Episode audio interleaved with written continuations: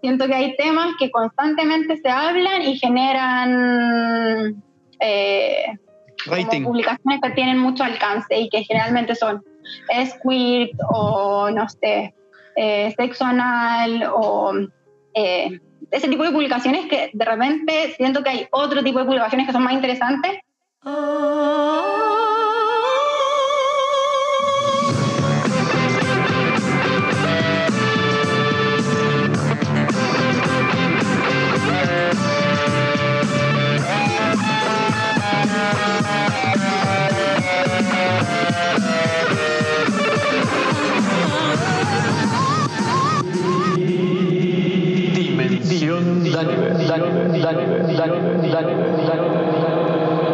Hola, hola, soy Daniel. Bienvenidos a mi podcast.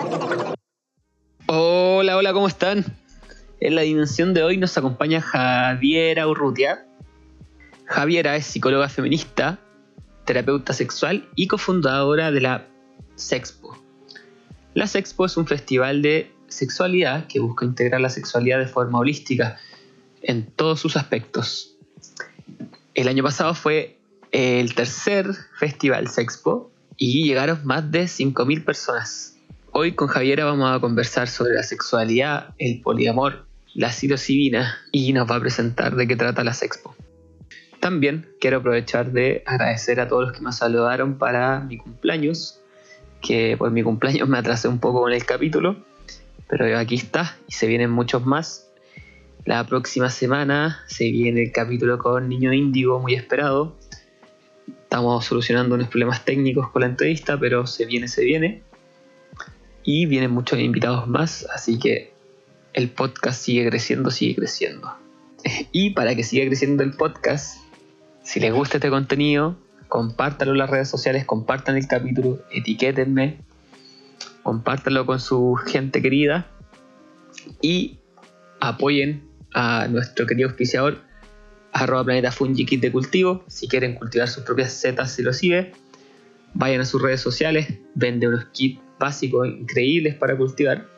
Así que ya saben, si quieren iniciarse en el, cultivo de setas si lo sigue, pueden ir a, arroba planeta Fungi Kit de cultivo.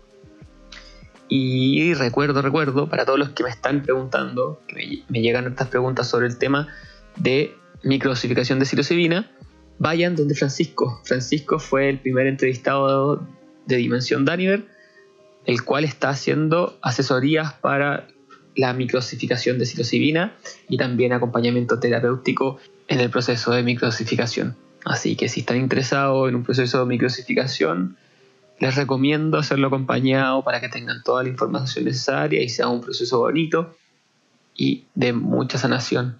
Así que vayan a sus redes sociales, arroba tari.psicología y salud. Repito, arroba tari.psicología y salud. Ahí pueden hablar con Francisco Centeno y los va a acompañar. Es un seco, así que se los recomiendo mucho. Así que no los molesto más, vamos con la entrevista. Mi compañero ya se fue, estaremos solos. ¿Está bien? La puerta está cerrada. Listo. Compromisos, ¿de acuerdo? Es solo sexo de despedida. Sí, claro. Cierto, cierto, cierto, cierto, cierto. Eh, sí, pero es que eh, nunca tuvimos sexo de bienvenida. ¿Entonces no quieres hacerlo? Ah, no, no, no, no, no, no, no, no, no. sí, quiero. sí, quiero, definitivamente. Ah, eso es lo que eh, en realidad, esta es mi, mi, primera vez.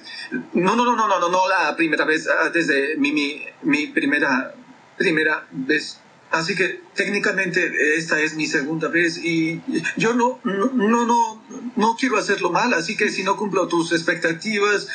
Tim, esto es algo desalentador. Me gustan los chicos con mucha seguridad. Ah, sí, yo puedo hacerlo. Eh, yo eh, soy absoluta y totalmente seguro. Ah, sí, desnúdate. Eh, sí, claro. Buenas, Javi, ¿cómo estáis? La Javi es de profesión psicóloga, y es la cofundadora de la próxima Sex. ¿Qué es la próxima Sexpo, Javi? ¿Cómo, lo, cómo la definiríais? Eh, bueno, además de, de, ser psicóloga, también hice un diplomado en terapia sexual. Ah, bueno. Sí, y por ahí surgió un poco, bueno, de antes, ya me metí al diplomado eh, con la intención de aprender más en sexualidad y, también con la idea de hacer el evento de, de las expo. Eh, ah, ya tenía al tiro, en tiro, al tiro esa, como esa visión. Sí, sí, porque pucha, me di cuenta de que en verdad hacía mucha falta la educación sexual acá en Chile y, y bueno, eso se podía ver en, en, el aumento de femicidios, en publicidad súper sexista em, y también en que la sexualidad femenina siempre estuvo muy reprimida. Generalmente la sexualidad se ve para el hombre. Em, y, la mujer, me, topé con datos de repente de mujeres que nunca habían sentido un orgasmo em, y que eran cifras igual, eh, dentro de todo altas, igual no, es tan, tan bajo. Eh, entonces de ahí surge un poco mi interés, dije, no, hay que hacer algo con esto, ya que las instituciones tradicionales no, están, no, se están haciendo cargo de una educación sexual integral, porque si bien em, se hacen cargo de una educación sexual, está muy basada en la prevención de los embarazos y de las ITS, de las infecciones de transmisión sexual. Pero hacía falta algo que, que, que, te pudiera ahí educar, pero también a través de, de, la entretención en el fondo. Como, Y de ahí, de ahí surge eh, la Sexpo, que, que, es este evento de sexualidad en 360 grados.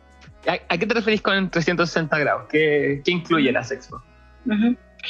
Eh, bueno, pues lo mismo que estaba diciendo anteriormente, como veía que las instituciones se centraban mucho en la parte médica de la sexualidad, sentía que faltaba algo que reuniera todo, que también incorporara la sexualidad más espiritual, eh, como por ejemplo tantra o, o, incluso otras aristas, porque la sexualidad es muy amplia.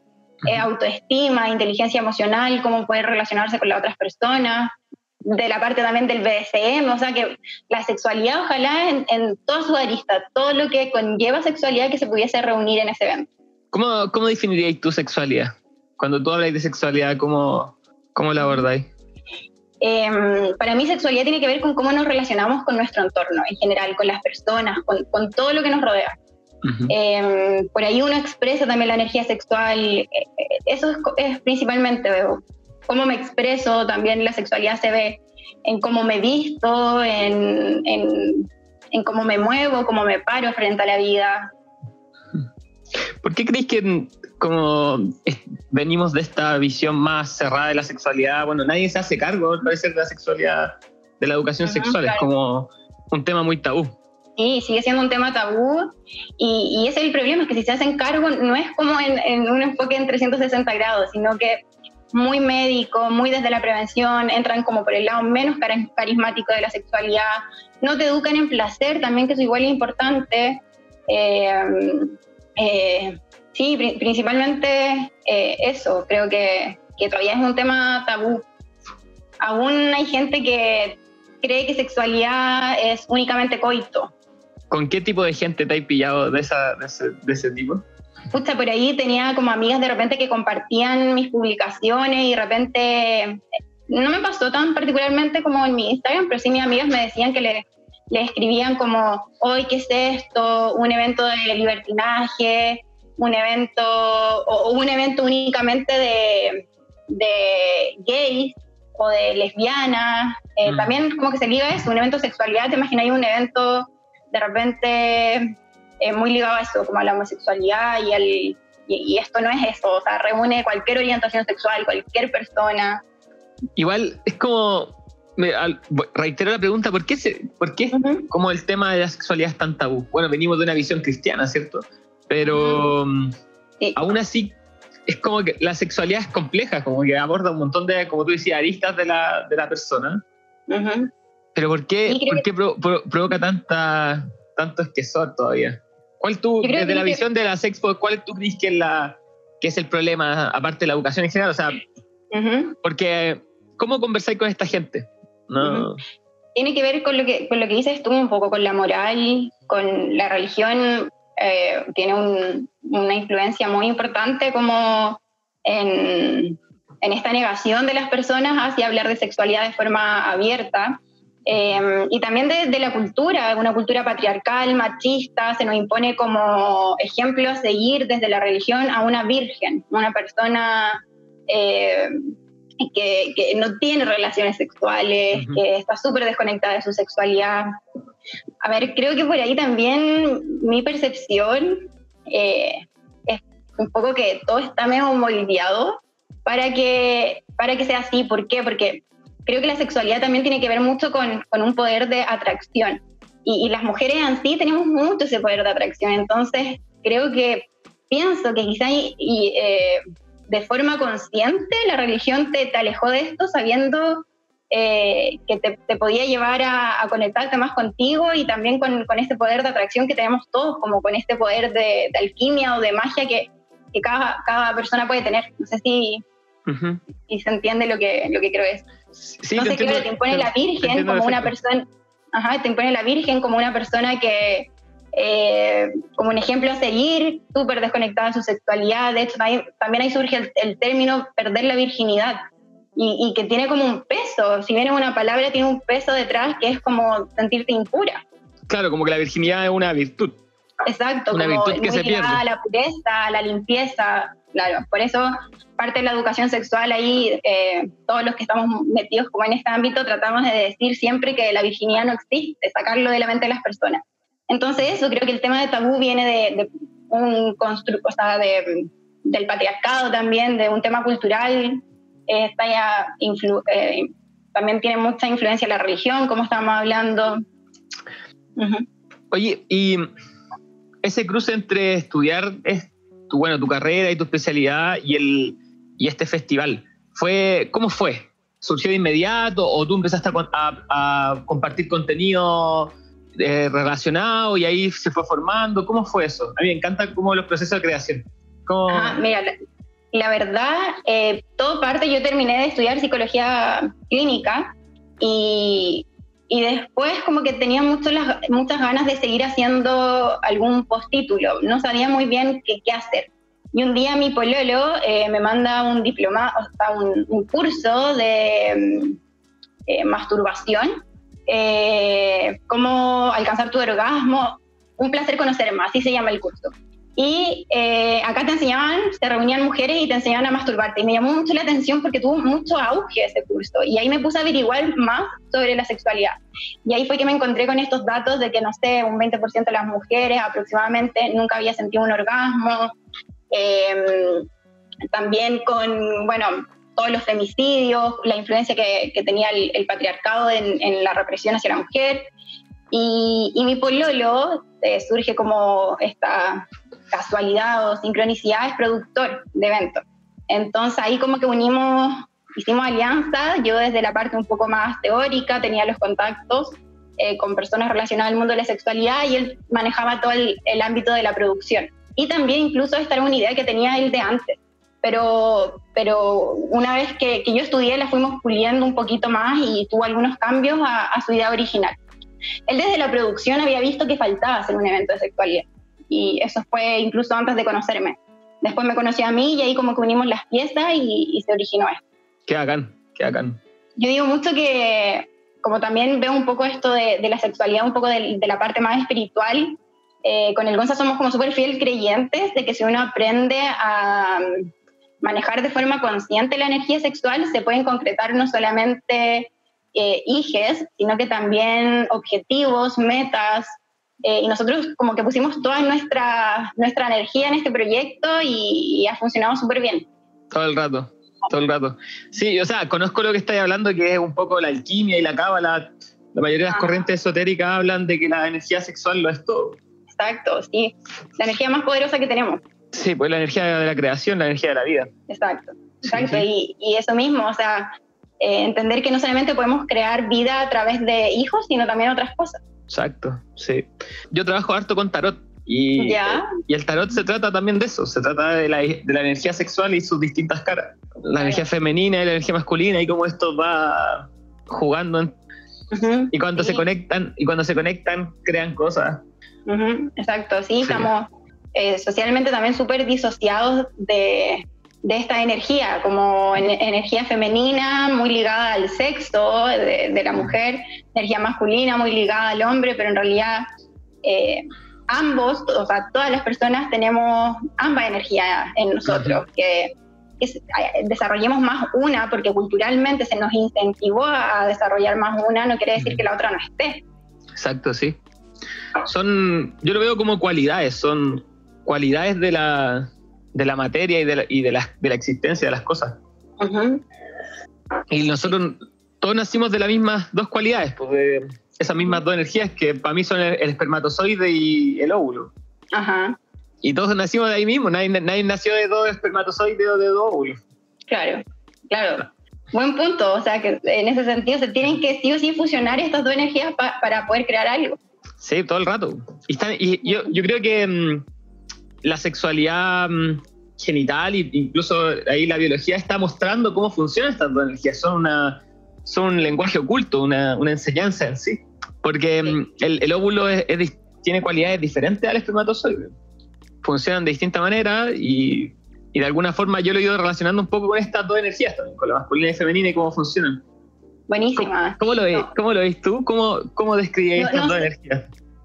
Em, yo creo que, o sea, la, energía femenina como está más ligada a la sensibilidad y, esta energía masculina como al poder, el, al reconocimiento, también lo pienso un poco, voy a saltarme a otro tema, que culturalmente se nos, se nos introdujo mucho el amor romántico y los, eh, las niñas fueron eh, eh, sociabilizadas, o sea, su socialización fue muy distinta a la del hombre y, y, nos hicieron creer que lo único que teníamos que hacer para tener valor social era preocuparnos de la belleza, del físico, de ser bonita.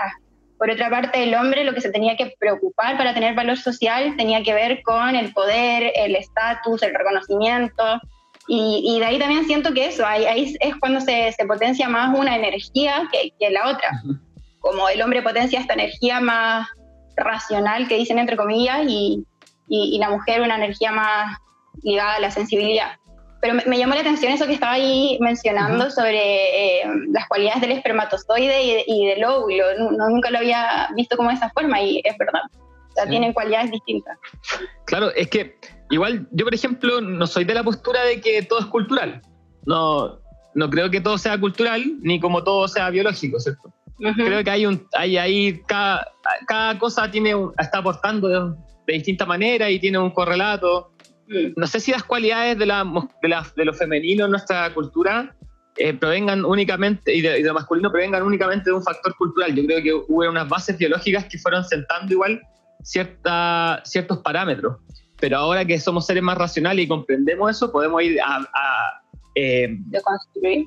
No sé si de construir, sino expandir esos parámetros. Mm. Porque mm, no sé si sea necesario destruir los parámetros que había, sino que simplemente podemos expandir esos parámetros. Eh, porque tengo entendido que en una desconstrucción primero hay que echar abajo y después construir. Eso es lo que yo tengo entendido por la palabra, no sé si me equivoqué. Entonces me gusta más verlo como expandir ese, ese territorio, esa estructura. No sé si deconstruir. Pero mm, sí, eso soy bien crítico de, de que todo sea cultural. No, por lo que he leído y, lo poco que he aprendido de la vida, no, no creo que todo sea cultural. Y por lo mismo te doy el ejemplo de los espermatozoides porque claramente tiene una cualidad diferente. Uno tiene una dirección, ¿cierto? El otro parece más... Eh, tiene una dirección también, pero eh, no tiene un esfuerzo activo, ¿cierto? No está haciendo un, pataleo, sino como que va... Eh, tiene otro tipo de fuerza que la moviliza, ¿cierto? Entonces, de alguna forma voy, voy haciendo una relación entre estas dos energías porque cuando yo estudié em, esotéricamente como el, el, simbolismo de la energía femenina y masculina, lo trabajé de la geometría sagrada. No sé si has escuchado la geometría sagrada. Y en, la, geometría sagrada hay dos figuras principales, que son la flor de la vida y el cubo Metatron. Entonces yo me preguntaba por qué, por qué la flor de la vida le dicen que es femenina, porque si tú leís geometría sagrada, te van a decir que la flor de la vida es femenina representa la energía femenina. Y el cubo metatón, lo masculino. Yo decía, ¿por qué? ¿Por qué? ¿Por qué representan esas dos cosas? Y, y, me di cuenta, porque yo trabajo con mandala, eh, que, que, tú siempre para hacer un mandala necesitas dos cosas, un círculo y una línea, sí o sí, sí o sí. En algún momento lo vas a hacer. Entonces, eh, ahí como que conecté con una idea. Me di cuenta que el, la flor de la vida era puro círculo. Y eh, el cubo metatón son líneas que se van formando. En esta, en, esta, en, este, en esta misma flor de la vida surgen líneas. Y eso te da una figura, una estructura, que es el cubo metatón. Entonces dije, eso es, la línea es masculina y el círculo es femenino, que es una idea súper sencilla. Pero ahí de repente dije, ah, pero ¿por qué? Y bueno, el hombre tiene pene, que es una línea, y la mujer tiene un círculo, que es la vagina. Y, la mujer tiende a los círculos, cuando queda embarazada, los pechos, las caderas. El hombre, al parecer, genéticamente también tiende a ser rasgos más duros, ¿no? En, términos generales, siempre hay excepciones. Y, y, de repente también dije, el espermatozoide pareciera ser más lineal que... Claro, el, tránsito, el...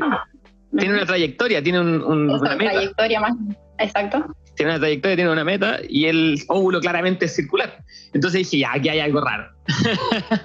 aquí hay algo raro, aquí hay algo interesante. Mm. Y, mm, y para ir entendiendo lo mejor, me di cuenta que la línea tenía cualidades diferentes al círculo. Y mm, una de esas cualidades que más me llama la atención es de la línea, que es eso, que la línea se describe en matemáticas como un punto que va de un lugar a otro, tiene dirección, tiene una meta. Entonces dije, claramente el espermatozoide tiene una dirección, tiene una meta. Y, y, que, y ahí también es, eh, cuando tú leís taoísmo, la energía masculina es, es activa, pues entonces el espermatozoide pareciera más activo, porque tiene un, un, esfuerzo, va gastando energía. Em, y ahí empecé a, conectar todo eso. No sé si tú desde la perspectiva que tú lo trabajáis lo, lo has visto así también, o parecido. Eh, no, o sea, de, puntualmente lo que estás mencionando tú, no, no lo había visto desde esa perspectiva. Y yo también, como en estos temas más, eh, por decirlo, transpersonales, he estado interiorizándome hace muy poquito tiempo, me he puesto a leer más. Eh, antes estaba más enfocada como en, en, una especie de psicología más clínica, más, no sé si lo tradicional, pero también trabajo mucho desde el enfoque cognitivo, exacto, cognitivo-conductual. Y de a poco, cuando también por un proceso personal de, de sanación, me empecé a interesar más por, por, lo transpersonal. O sea, a mí lo que me ha hecho más sentido en mi propio proceso de sanación ha sido lo cognitivo y lo transpersonal, que si bien pueden ser súper distintos, creo que igual se pueden ligar. Sí, totalmente. Entonces, sí, estos temas son, son eh, nuevos, relativamente nuevos para mí. Estoy recién mm. como introduciéndome al mundo, pero me interesan muchísimo. Sí, son interesantes, son interesantes. Yo igual ya me he dado unas par de vueltas de carneros con el tema. Eh, y a mí también me gusta toda la psicología, así que voy usar palabras, las voy a entender. Eh, y bueno, esta perspectiva también es, es, es media nueva para mí, pero da parto. Y después entendí que el tarot también hablaba en el mismo lenguaje, de círculo de línea. Entonces se abrió un mundo bien interesante. Eh, entonces quería saber si tú, si tú habías visto eso, pues como las cualidades de la energía masculina y femenina. Cuando me habláis como... No, o sea, doy una respuesta muy de, de, lo que se dice y de lo que se escucha, pero a ponerme a leer más como profundamente, eh, no, o sea, lo que sé también es la, parte de Jung, del anima y el animus, también es como... Sí, eh, desde Ahí lo, desde ahí lo entiendo un poco. Sí, totalmente, totalmente. De hecho, sí, todo el rato. Anima y animus, yo creo que ahí Jung llegó a algo, algo interesante. Porque te digo, cuando, cuando vi esta, este simbolismo, que era muy sencillo, em, empecé a buscar imágenes como de em, distintas culturas y me di cuenta que todas las culturas están simbolizando lo mismo, siempre. Un círculo y una línea. Y eso tiene que ver, claro, eso tiene que ver con la, con la geometría sagrada. Todo tiene eso. Es súper impresionante cuando te, te ponía a pensar en esas cosas. Sí. Todo se forma de, de, de, una misma forma, en el fondo. Todo se repite. Hay patrones que están en todas partes, en todo. Sí. sí, es genial. Es muy, muy bacán. Y claro, y ese patrón lo que yo lo asocié también a la sexualidad, o sea, es la energía de la creación, la, la sexualidad funciona así. Entonces me hace mucho sentido lo que me decís de la sexualidad en 360 y grabar y abordarlo en todos los sentidos. Em, pero igual es, eh, la vida sexual es, es, compleja igual, porque conlleva un montón de cosas, la vida en pareja, em, la interacción con las demás personas, más encima nosotros nos organizamos en pareja monógama, entonces ahí también ahora entra todo este discurso también de si la monogamia está bien o no. Es complejo y yo creo que también de alguna forma en algún momento de la historia fuimos tan duros con la sexualidad como para evitarnos ciertas reflexiones y, y problemas con los que no supimos lidiar. Mm, eh, porque trae un montón de cosas. Bueno, y una de esas pequeñas cosas es, tener hijos. Yo tengo dos guaguitas. y eso también trae un. Porque ya ahí están los niños y hay, hay que responder por los niños, porque los niños no se cuidan solos y eso también implica un montón de cosas. Entonces, a veces, a veces me pregunto si la, si la monogamia era un tema práctico nomás, más allá de la moral. Era... Claro, o sea, puede ser, a ver, yo soy muy de la teoría del poliamor y de las relaciones no, no monógamas.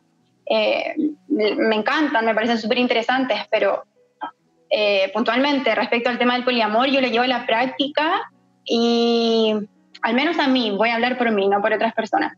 María, de, eso, se trata este podcast. De, eso se me va a hacer muy difícil, o sea, sería prácticamente eh, compatibilizar entre trabajo, eh, más de una pareja, porque llevar una relación de pareja no es como, ah, ya me gusta y listo, requiere un compromiso gigante. Sí. Entonces, eh, tener compromiso con muchas personas, eh, no sé, de repente soy de la idea mejor de dedicarse a una cosa y hacerlo bien, a que comprometerte con hartas y hacer la, la pega un poco a media. Eso no quiere decir que no, no sea, estoy estoy muy a favor de, de otras cosas, de otras alternativas que no, no, tienen que ver con el poliamor, pero sí eh, relaciones un poco de vez en cuando abiertas o un poco del swinger o hacer tríos, no sé, creo que hay otras formas de, de poder eh, llevar la sexualidad con tu pareja. Eh, con, con, una relación monógama, pero abrirse a, no sé si se entiende, como experimentar otras cosas, pero que, en el fondo eso creo que enriquece la, relación porque genera complicidad en tu misma relación de pareja. El hacer un swinger o el hacer un trío o cosas por ese estilo. Claro, ese es un tema que va en auge, yo creo, ¿no? Sí. Caleta, ¿no? ¿Te llega esta consulta de eso? Eh, sí, he tenido pacientes como con, con ganas de, de meterse en ese mundo. Y por ahí me piden algunos consejos como eh, de qué hacer en, ciertas ocasiones. Eh, por ahí, bueno, parte de los consejos es, ponerse límites desde antes, saber qué está permitido, qué no va a estar permitido. Eh, estar en una relación de pareja súper estable, en ningún caso estas son alternativas para salvar la relación de pareja, porque eso sería muy contraproducente. Entonces, por ahí los guío un poco en, ese sentido. Es como desde la curiosidad principalmente me surge la terapia. Claro, buenísimo. Bueno, volviendo al tema de la, del poliamor y, otras nuevas formas de relación, yo creo que hay gente que le resulta. ¿eh? Yo he visto algunas historias y como que tienen más manos para las cosas, se apañan. Eh, pero claro, yo también lo veo un poco como, como tío, o sea, ya es complicado una relación de pareja y la responsabilidad con ella y como agregar más personas es como, ah, por lo menos a mí me, me, abruma, es como, ah, sí. eh, me abruma un poco pensarlo así. Pero sí he entretenido el cuestionamiento, pero a veces pienso así, que es, fue un tema más práctico, porque la sexualidad aborda un montón de, de, conflictos en el sentido práctico. Y bueno, lo mismo las enfermedades venéreas. Em, si no se, no se maneja bien eso, también una sexualidad, ¿cómo sería una sexualidad responsable? Si en estos tiempos, porque es como un típico comentario boomer de los viejos, como que la sexualidad de los más jóvenes como irresponsable, están locos. ¿Cómo sería una sexualidad responsable? Una sexualidad responsable. Eh, bueno, principalmente creo que es muy importante lo que decía anteriormente, eh, conversar, la comunicación, primero, saber eh, qué le gusta a mi pareja, qué no le gusta, cuáles van a ser nuestros límites, sea mi pareja estable o no sea, de repente creo que es bueno como conversar esos temas. Em, y así también no, no, pasar a llevar con, con, hacer cosas que la otra persona no quiere para que sea todo consensuado. Eh, y también obviamente el, el, uso de condón, de eh, prevenir, o sea, si voy a estar en una relación de pareja eh, monógama, pero que de vez en cuando vamos a tener estos intercambios de pareja o cosas así, es muy importante que que se utilice condón y se tome la, la prevención de, de, ITS. ¿Y cómo, cómo veis tú abordar el tema de la infidelidad? Porque al final, desde esta perspectiva es como el mismo problema, ¿no? Un tema de comunicación. Sí, depende mucho del, del caso, pero claro, principalmente la infidelidad es un problema de comunicación, no supiste quizás está ahí aburrido de tu relación de pareja, no lo supiste, expresar en su momento. Hay alternativas, pues, a, ver, desde mi parecer, hay muchas alternativas cuando uno está aburrido y cae en la monotonía de, poder solucionar esto. Pero si no se conversa, eh, por ahí termina siendo la, infidelidad, en el fondo que pudo haber sido algo consensuado, termina cayendo en, esto que, que, básicamente es una mentira en el fondo. Claro. O sea, sí, es como que lo que más duele de la infidelidad, al, parecer, es la mentira, ¿no? Ajá, sí. Pero también, a ver, hay casos que, hay que trabajar más puntualmente con la persona infiel. Hay, hay personas que reiteradamente son infieles y, por ahí tiene que ver algo más con, la personalidad de esa persona en puntual más que lo relacional. ¿Como, como qué caso? A ver. Eh, de repente inseguridades, eh, incluso personas que, a ver, esto me pasa harto de hombres que tienen disfunciones de repente como está esto social de que el hombre tiene que rendir bien en la, en, la cama, de que eh, siempre ha habido como una presión más ligada al hombre en cuanto al sexo de, respecto al rendimiento. Entonces de repente personas que tienen disfunciones suelen caer en infidelidad porque sienten que con la otra persona no tienen que responder, no tienen que rendir. Y con su pareja estaría esto de, de como del rendimiento en el fondo, como de cumplir. En cambio, cuando son personas que, con las que no tienen lazos afectivos, eh, al hombre le da lo mismo esto. Entonces, de repente desde la inseguridad, incluso de, la disfunción que tienen algunos hombres, se caen en infidelidad. Eyaculador precoz, eh, personas que tienen que tomar Viagra por disfunción eréctil. Ahí como que hay una dualidad, ¿cierto? Como en... Como eh, el vínculo amoroso y el vínculo sexual. Como que hay una, una dicotomía ahí, ¿o no? Como cuando tú decías, este, rinde con, el, la, con la que tiene una conexión sexual, pero no con la que tiene una relación amorosa, eh, no, no, rinde. No, no, me gusta mucho la palabra rendir, pero, pero claro, puede ser el problema, yo creo. O sea, asumirlo como que hay que rendir y hay un rendimiento en la sexualidad. Claro, como que tenéis que ponerle una nota a tu desempeño. claro. Y el hombre como tiene que satisfacer a la mujer y ojalá tiene que tener una elección súper grande y fuerte y súper dura, porque eso habla de su virilidad según esta cultura. Eh, le afecta mucho la autoestima al hombre tener disfunciones sexuales. De hecho, eh, es muy poco común. Bueno, hoy día, con, gracias a la educación sexual, se está haciendo más común que, que soliciten ayuda, pero, pero claro, como les genera esta baja de autoestima, eh, por ahí necesitan ir recurriendo a, otras parejas o a otras personas con las que poder tener relaciones sexuales y no sentir esta presión que sienten con, la pareja. ¿Pero por qué sentirán más presión con la pareja? ¿Te, has tocado un caso así o cómo lo, lo imagináis tú? Eh, sienten más presión, yo creo, por, por, lo que hablaba anteriormente, como lo afectivo. Eh, es una persona que les importa más, me imagino. Eh, es como cuando te importa la opinión de alguien que, que conoces y, y lo que, porque de repente incluso se eh, pagan por, por trabajadoras sexuales para tener relaciones, eh, cometiendo una infidelidad al hacer ese acto. Entonces ahí como no, no, hay, no me preocupa lo que pueda pensar esta otra persona, no la voy a ver más probablemente. Entonces no hay tanta vergüenza. Mm, sí. Igual es heavy, yo como hombre, como esa, mm, meterse en esa, en esa idea, ¿cierto? Eh, creo que a mis 27 años tengo la suerte ya no, no estar metido en esos rollos del rendimiento y vivir la sexualidad así. Pero mm, como hombre, y, me acuerdo cuando era más cabro, eh, esas ideas abundan. Y es complicado para el, es complicado para el hombre. Es complicado el tema del no rendir y, y qué significa socialmente. Yo tuve una, una experiencia de un amigo que, que mm, su primera vez fue complicada fue complicada y no, y no rindió y se sintió súper mal. Y, mm, y, hasta pensó que era homosexual. Mm. Entonces, es complicada esa idea en verdad para los hombres, no sé, porque a veces cuando tú comenzaste hablando es como, bueno, la mujer, la represión que tuvo y todo, pero el hombre también está súper súper cagado con el tema de la sexualidad y, y el, el, el, paradigma atrás, anterior. Exacto, sí, también súper, ha sido súper dañado por, por el patriarcado también, en estos mismos temas, en el sentido de la virilidad y, y el, el, rendimiento sexual, y que muchas veces las mujeres también culpaban al hombre cuando no le satisfacían, es como el, ah, no me... Y de ahí también surge este, eh, esta presión que siente el hombre, como que él tiene que ser el experto en la cama, el que tiene que saber eh, cómo satisfacerla, y en verdad no es así. Cada uno es dueño de su propio placer, entonces también es mi deber decirle al otro o a la otra eh, cómo, me, cómo me gusta, cómo me tiene que satisfacer, el hombre no, no lo tiene que saber todo. Además que hay distintos gustos en la sexualidad, entonces.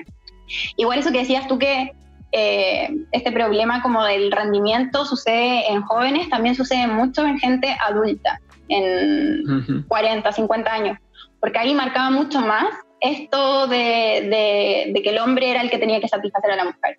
Hoy día esto se está cuestionando un poquito más. Claro. Entonces también eso lo he visto en, pacientes más eh, adultos. Sí, pues me imagino que se crearon con esos mensajes, con esa idea y, y complicado, complicado porque ya ha pasado harto, tiempo. Entonces me imagino que debe ser súper difícil. Sí. Súper difícil. Y hay que venir abajo un montón de creencias que, mm. que ya no son funcionales. Y ahí se hace un trabajo con, principalmente con eso, con derribar esas creencias y, y explicarle de psicoeducar en el fondo en sexualidad, esa es parte de, de la psicoterapia eh, o de la terapia sexual. Claro.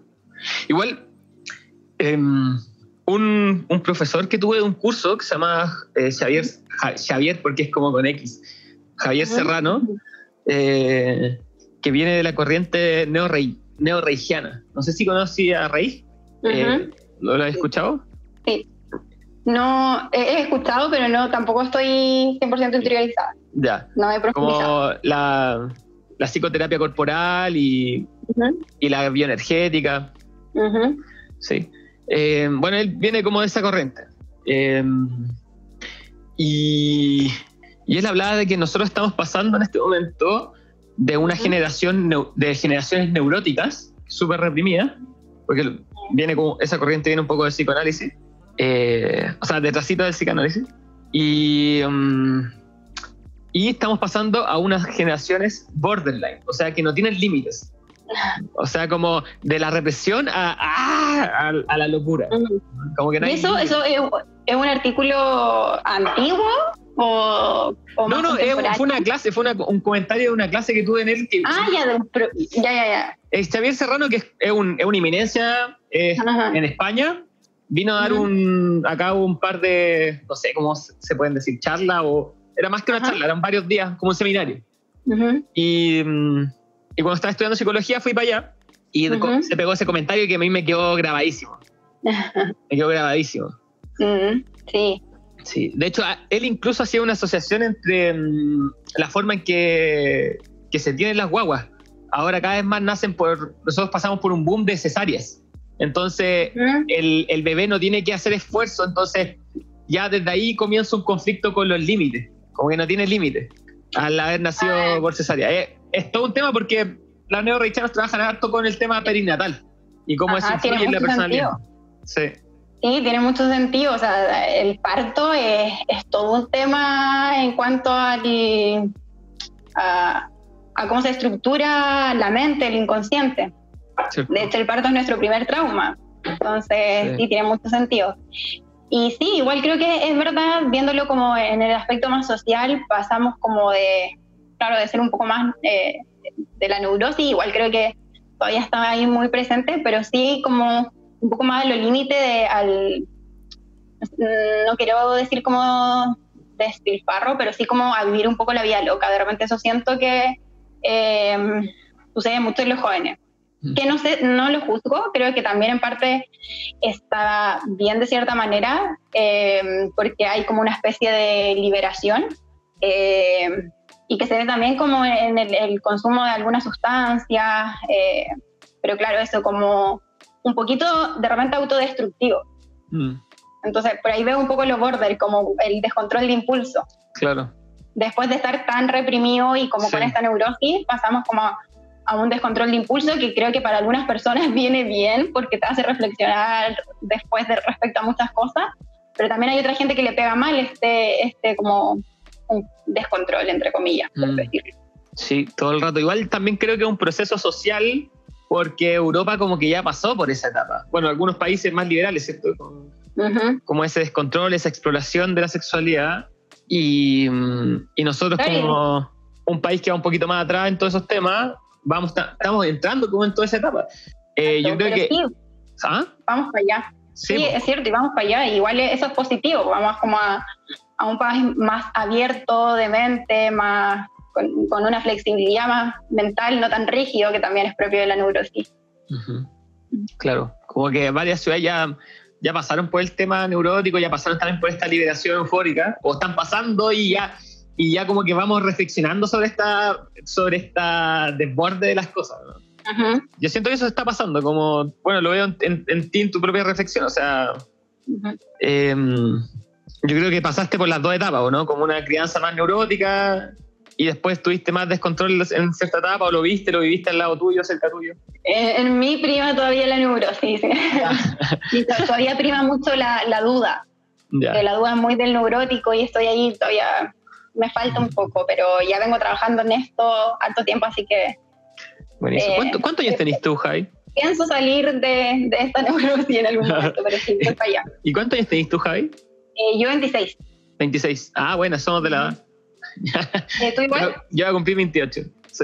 ya. un poco, un poco más. seguido. Ah, pero buenísimo. Eh, esto, eso, eso no, quiere, no quiere decir que no haya como eh, querido experimentar cosas, igual he experimentado, pero sí siempre desde la neurosis, desde la duda. ya, perfecto. Perfecto. Sí, pero yo creo que estamos ahí, estamos ahí, la, somos como la bisagra, es como estamos entre medio de, de dos cosas. Se está gestando algo nuevo, diferente igual. Pero creo que es necesaria un poco la reflexión a esto tan autodestructivo y descontrolado tal vez a veces las cosas. No es por ser Paco, porque yo también, yo ya me, yo viví ya hace rapa. yo eh, fui más borderline y no tan neurótico. no tan neurótico. Eh, pero, pero sí, ni, ya está, eh, bueno, que ya tocaste el tema, el, el, uso de la sustancia estaba muy involucrado, yo creo, en todos estos paradigmas mentales. Porque cuando, cuando apareció el LSD en Estados Unidos, ¿cierto? El, el, cambio de los jóvenes, las nuevas generaciones, y esta apertura que se produjo fue, fue tremenda. O sea, estoy hablando de la, época de los hippies, claramente. Fue impresionante el, el vuelco de la sociedad creo que tiene que ver mucho con eso, que una vez que, viene este como revuelo de, consumo de sustancias, también siento que viene un cambio de paradigma, porque muchas personas empiezan a, cuestionarse muchas cosas, eh, y estoy hablando, yo creo que tú igual, estamos hablando puntualmente de un tipo de, de sustancias. Yo soy muy partidaria como del tema de psicodélicos, pero sí tengo mi opinión ahí media, no sé, no muy partidaria de otro tipo de sustancias eh, más duras como la cocaína. Sí, todo el rato, todo el rato. Aquí igual ya en otros capítulos hemos hablado del tema y sí, todo el rato. Todo el rato yo también hago la distinción entre los psicodélicos enteógenos y las drogas de diseño o las drogas duras. Sobre todo la cocaína. no soy fan de la cocaína. Bacán. Sí, siento que ese tipo de drogas como que incluso son súper funcionales con el con el sistema capitalista, como que consumís coca y es como produzco, produzco, produzco y rindo súper bien al, al, sistema capitalista, y, pero el otro tipo de drogas te conecta contigo, te, eh, te llevan como a un camino más introspectivo, te hacen cuestionarte cosas, eh, algunas te ayudan a liberar un poco el ego, que, es contrario a lo que hace la cocaína, mm, que te sube el ego. Claro. Y bueno, y uniéndolo de nuevo a la sexualidad, la cocaína al final termina ahí con difusión eréctil. También. Sí. Y, y, el cambio un honguito y un, o un LSD ya es otra cosa. Sí, sí cuando estáis de otra forma. todo el rato. Sí, sí, todo el rato. Y llegando a ese tema, eh, ¿cómo ha sido tu experiencia con, con estas sustancias? ¿Cómo, ¿Cómo, las conociste? ¿Cómo, porque, bueno, ya me contáis que eres media neurótica, entonces me imagino que no, no fue tan así. ¡Ah! no, no, no. no. Em, bueno, primero me empecé a acercar como a estos temas cuando vi en la universidad que, eh, que existía la psicología transpersonal, que forma parte de la psicología humanista. Y por ahí lo primero que hice fue como un taller de respiración holotrópica. Buena. Y que lo hice con, creo que es la persona que, que hace este tipo de taller, que tiene una El Felipe, ¿no? No recuerdo su nombre, pero es muy probable que sea él. Tiene el ojo claro. Sí, pelo negro, más, si lo, lo, ocupa cortito. ¿No? Sí, es muy probable que sea él, porque no hay muchas personas que hacen este taller, pero no recuerdo. Sí, debe ser Felipe Holotrópico, él es el, que la lleva acá en la, en la holotropía. sí. Claro, mi primer acercamiento a poder decir un estado alterado de conciencia fue a través de la respiración.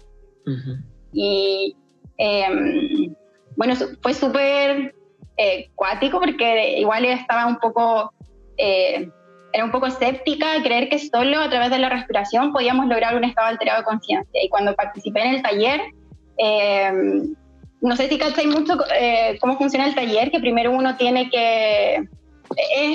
te, hacen unirte a otra persona, cosa que cuando una persona esté teniendo el viaje, la otra lo cuida. Porque, sí. Ah, exacto, lo asiste porque igual todo el rato estás consciente y de repente quizás quieres ir al baño y por ahí, como estás ahí respirando, te puedes marear. Entonces, es importante que haya alguien que te esté cuidando mientras tú eh, estás eh, respirando. Y bueno, yo primero lo que hice fue cuidar, porque como, insisto, estaba como, tenía entre nervio, no sabía un poco a lo que iba. Em, entonces ya, eh, me puse a cuidar a, a mi compañero en ese entonces y empezaron a respirar. El tipo de respiración es un poco más acelerado de lo normal y se sigue como un ritmo. Y la, como el, la instrucción es que nunca dejes de respirar, que ojalá todo el rato lleves el ritmo. Mientras más lo vas llevando, te vas metiendo más en este estado alterado de conciencia. Entonces empezaron todos a respirar y se pone esta música un poco de trance, tambores. Eh, y por ahí escucho de repente a una persona, que parte del grupo, gritar como un grito súper, no sé, como del alma, y también pegar como una, unas patadas en la pared.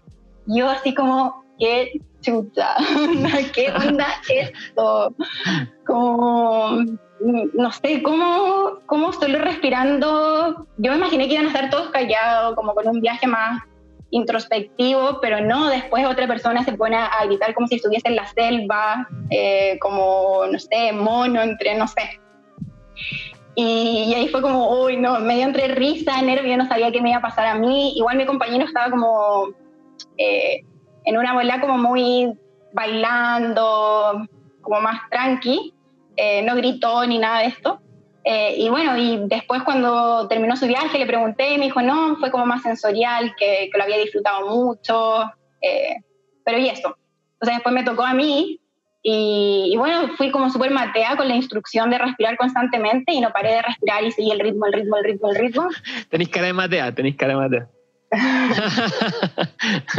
seguí, seguí todo el rato el ritmo y, sin parar.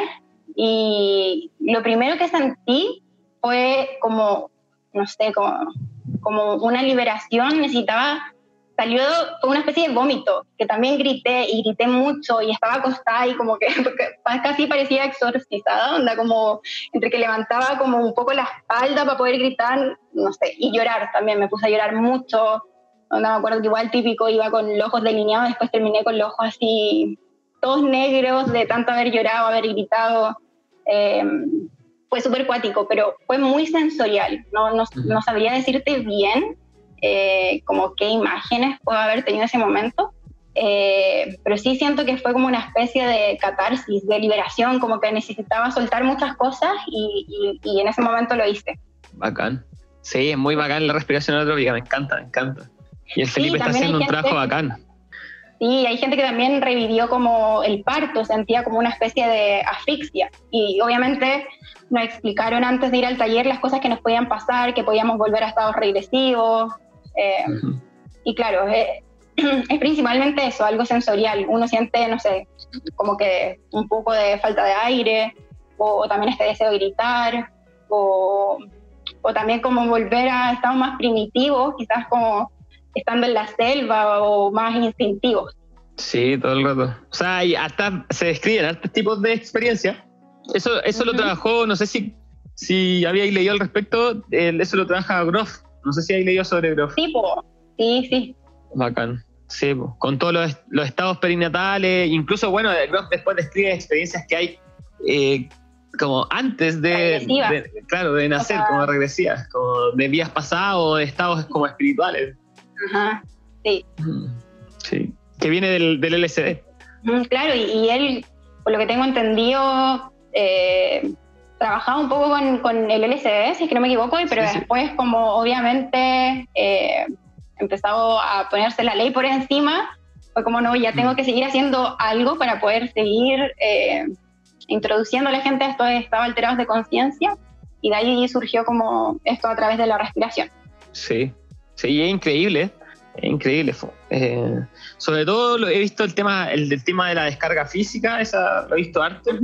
Y desde la perspectiva de terapia corporal tiene mucho sentido porque hablan de que el, nosotros tenemos una energía vital y, y, entre más respiráis, más cargáis el cuerpo de esa energía vital.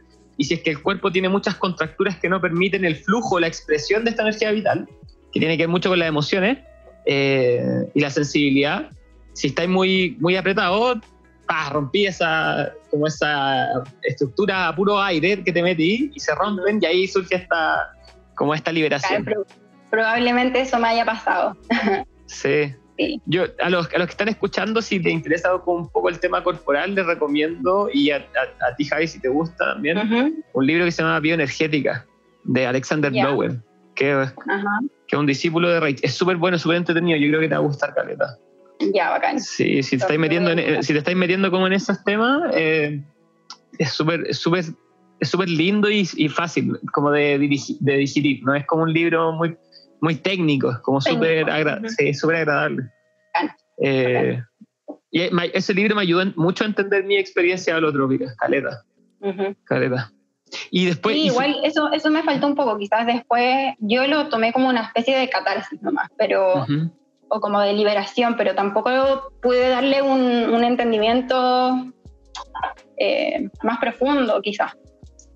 Lo, tomé como una experiencia que me había ayudado a liberar energía. Claro, de hecho, eso es, eso es, pero esta le da un, como unas vueltas, está entretenido, yo creo. claro, o sea, te lo explica. Sí, sí, sí. Te va a gustar, yo creo, Caleta. Oye, ¿y sustancias? ¿Cómo, cómo pasaste de la, la holotropía, de la respiración holotrópica, a sustancia, algo más, algo más fuerte, como diría yo? Sí, bueno, me costó, no fue fácil, tenía ahí como, como te decía, la neurosis y también por em, experiencias con gente cercana que había eh, tenido malas voladas con, con las drogas y por ahí no tenía tan buenas experiencias cercanas respecto a esto, pero también por lo mismo, porque no eran este tipo de drogas. Entonces, desde chica eh, tuve como un rechazo hacia todo tipo de drogas, porque en primera instancia, cuando era menor, no sabía diferenciar eh, estos tipos de drogas, por las drogas pues, duras, de las drogas claro, Todo eran drogas. todo eran drogas. Las drogas. así como las drogas. sí. Entonces sí, no, no fue fácil, pero, pero siempre tuve interés por sanar, siempre lo he tenido. Y, y por ahí creo que mi pareja fue la persona que, que me empezó a, conversar principalmente, eso. Hablar sobre, Javi, ya que hiciste la respiración holotrópica, en verdad, mira, creo que debería ir buscar estudios sobre eh, el MDMA, buscar estudios sobre la psilocibina. Y, y por ahí me, empecé a interiorizar más, me puse a leer, obviamente antes de llegar y hacerlo, eh, quise como interiorizarme y, y, lo primero que probé fue el MDMA. ¿Y qué tal? Bueno, la, primera vez no tuve una buena experiencia y creo que, sí, que no, no es tan eh, común, por lo general dan buenas experiencias. Se supone que sí, es como, es como la sustancia de la buena experiencia. Sí, pues tenéis muchas menos probabilidades de que te vayas en una mala volada que, por ejemplo, incluso con los hongos. Claro. Porque los hongos son más visuales y el, el MDMA es más corporal y más sensitivo. Pero sí, yo creo que no sé, eh, me abrió mucho el inconsciente en algún momento, todavía tenía como muchas trancas y algunas inseguridades. Entonces, como que en ese minuto, que también fue en una fiesta, claro. me, me la fomentó un poco. Y ya mi segunda experiencia fue completamente distinta, que fue con el Gonza y fue como en su casa, en la pieza, y oh, fue también muy liberador. Yo no soy muy buena para hablar, creo que tengo eso un poco de, no sé, de repente me siento muy psicóloga, me gusta mucho observar, eh, mirar, analizar, pero, pero no soy tan de comunicar. De, y ese día que estábamos, estaba con él, solté muchísimo. Yo decía, ¿qué onda esta capacidad de comunicar que estoy teniendo en este minuto? Estaba muy, muy impresionada por, porque hablé sin filtro, todo lo que quería decir lo dije. Eh, conté un montón de cosas personales que no había contado antes. Eh, sí, fue muy, muy, muy liberador. Qué eh, Qué bacán. Y, después, bueno, el Gilconza también es muy metido en estos temas, mi, mi pololo. Entonces, además de eso, estando en, en M se pone a hablar de, de, estos temas como espirituales, de la energía, de, no sé, pues me empieza a dar como puros tips, oye, hay cachado que, eh, no sé, el cuerpo, lo que tú ves como cuerpo, lo que lo materializa es solo una vibración, no sé, se pone a hablar como te van, como sube así, que te pone en la cabeza, ay no, como que chucha, me metía demasiada información y, y por ahí eso me generó un poco, de repente un estado un poco ansioso después de la experiencia, que a todo esto fue bacán la experiencia, pero después me generaba ansiedad porque tenía que asimilar un montón de conocimiento, un montón de cosas y, y me costó un poco, o sea, me, me demoré unos días en, en, asimilar la experiencia, porque también empecé a sentir, creo que una sensación común igual con el, con el uso de sustancias, como que está todo conectado, que todo se liga a todo y se siente, no es solo de hablarlo. Y empecé a catar como, no sé, ¿por qué estoy, por qué, por qué mi familia es mi familia? ¿Qué, qué rol tengo que cumplir en mi familia? Eh, por qué mis amigos son mis amigos, en qué cosas me reflejo en ellos, qué cosas tengo que aprender de ellos, como que empecé a unir todo.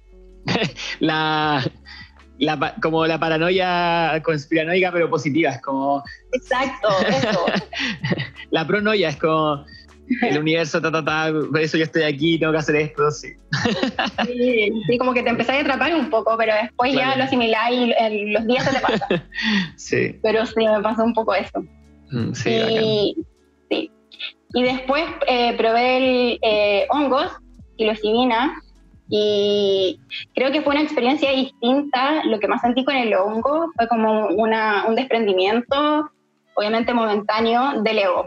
Sentía mucho amor, eh, estaba como muy conectada con, no sé, cosas naturales, con la naturaleza, pero también fue más introspectivo me pasaba que tenía un mundo en mi cabeza, pero me costaba mucho eh, como verbalizar las cosas que estaba pensando eh, con los hongos. Entonces, eh, como que por ahí diferencié un poco que, claro, viéndolo, porque todo igual lo veo un poco desde el lado de la terapia. Entonces sentía que el MDMA era muy bueno para la terapia y decía, bueno, esto lo, todo, y fuese legal y, pudiese hacer esto con, con algunos pacientes, eh, siento que avanzaría muchísimo, como ayudaría muchísimo a la comunicación. Y por otra parte, el hongo creo que es un trabajo que también sirve en la terapia, pero que es más introspectivo y, y que podría servir si es que tengo ya un, un autoconocimiento, un nivel de análisis. Lo otro que también sentí mucho con los hongos es eh, que logré ver eh, que mis problemas tenían distintas soluciones, como que a veces uno está muy eh, ciego y ve muy pocas alternativas a un problema y con los hongos sentía que veía mil posibilidades a una misma situación. Y, y por ahí el Gonzalo me decía, sí, lo que pasa es que con los hongos eh, lo que se genera es un cerebro hiperconectado. Y ahí vi como imágenes de, de neurológicas de personas que están con consumo de sustancia de hongos y cerebros que no tienen, y se ve como un cerebro hiper, hiperconectado. Y eso me hizo mucho sentido en decir, pucha, esto también sirve para, para el proceso psicoterapéutico, en, en, el sentido de que a veces uno tiene patrones de pensamiento, como un tipo de patrón, y repetís todo el tiempo ese mismo patrón, ese circuito, y una y otra vez. Porque lo aprendiste y es como, así como también de repente uno tiene palabras muletillas que te salen de la nada que, y, que a veces las, uno las refuerza y cada vez que una las refuerzas se van haciendo como más, van adquiriendo eh, como más raíz, más, fuerza. Eh, esto también pasa con los pensamientos. A veces uno refuerza un pensamiento, no sé, soy tonto o soy tonta, y lo refuerza y lo refuerza y te lo repetí. Al final creáis un circuito en tu cerebro que, que, si no es a través de un ejercicio constante, por eso yo también eh, me considero psicóloga cognitiva, que, porque siento que hay que hacer un ejercicio constante para poder cambiar ese circuito de pensamiento, pero siento que los hongos también favorecen mucho eso, como eh, poder, es más fácil a través de un consumo de psilocibina poder cambiar ese circuito de pensamiento y tener otras alternativas, como poder tener otros caminos. Entonces, siento que terapéuticamente la psilocibina podría ayudar más en ese aspecto y el MDMA muy comunicacional. Onda como hacer, hacer unas sesiones de psilocibina y luego para integrar una sesión de MDMA. Para conversarla. claro. y en eh. definitiva, también algo común en este tipo de drogas que me he dado cuenta es que te quitan mucho los filtros como uno constantemente está viendo a las otras personas llenas de filtros que tienen que ver con tu propia experiencias de vida y el consumo de este tipo de drogas siento que te hace ver a la otra persona más como un ser sin tanto filtro, como, como realmente es esa persona, sin tanto juicio de por medio, sin, sin tanto prejuicio. Sí. Bueno, yo creo que por eso también es, es, de repente los psicodélicos pueden ser muy fuertes en situaciones sociales, como tomar psicodélico, bueno, tu MDMA en una fiesta o o tomar hongo en un, en un contexto con mucha gente como interacciones sociales, sobre todo si no están todos en la misma, es, como, oh, pueden pasar muchas cosas y ver muchas cosas que a lo mejor no queríais ver. Y sí, sí, primera experiencia yo generalmente recomiendo que sea no en fiesta, más específicamente con, con, los con, con las sustancias que son más visuales que te pueden llevar más a una mala bailada. De repente el MDMA es, es bacán para poder bailar y también que sirve mucho como terapia y como claro. eh, ir a bailar y, estar con tu mente ahí reflexionando muchas cosas. Claro. muchos insights, muchos darse cuenta a través de, de estos estados. Sí, todo el rato. Bueno, la terapia corporal, bailar y poder permitirse sentir el cuerpo al ritmo de una música y, y explorar las posibilidades del cuerpo al moverse, es toda una terapia y yo creo que el MDMA a mucha gente le ha conectado con el baile y antes nunca habían podido conectar de esa manera con el baile. He escuchado ese tipo de experiencia. Sí, totalmente. Sí, sí, muy, muy y te soltáis. Todo el rato, sí. Ajá. Sí, todo, todo el rato. Oye, leí, leí ahí que hiciste un proceso de microdosis de psilocibina en un comentario en, en tu Insta. Sí. ¿Cómo, ¿Cómo estuvo eso? Estoy de eso. ¿Está ahí? Bacán. Sí. Yo igual. Mañana me toca. sí, eh, sí, bacán. Así eh, que yo antes, por eh, temas de neurosis, de lo que hablábamos anteriormente, estuve un tiempo con un tratamiento farmacológico con antidepresivos, pero principalmente no por depresión, sino que por ansiedad. Y yo hice mi práctica en el instituto psiquiátrico. Y ahí vi muchos pacientes con craving que, o, estados de abstinencia por consumo de clonazepam principalmente, que es como súper adictivo. Eh, y además como es un, fármaco relativamente barato, eh, se receta muchísimo. Eh, entonces, toparme con esa experiencia de gente tan mal, con una abstinencia por un fármaco, como que eso incluso también me llevó a abrirme a otras opciones más naturales, en el fondo, por mucho que digamos que son drogas, son, eh, la psilocibina es algo natural.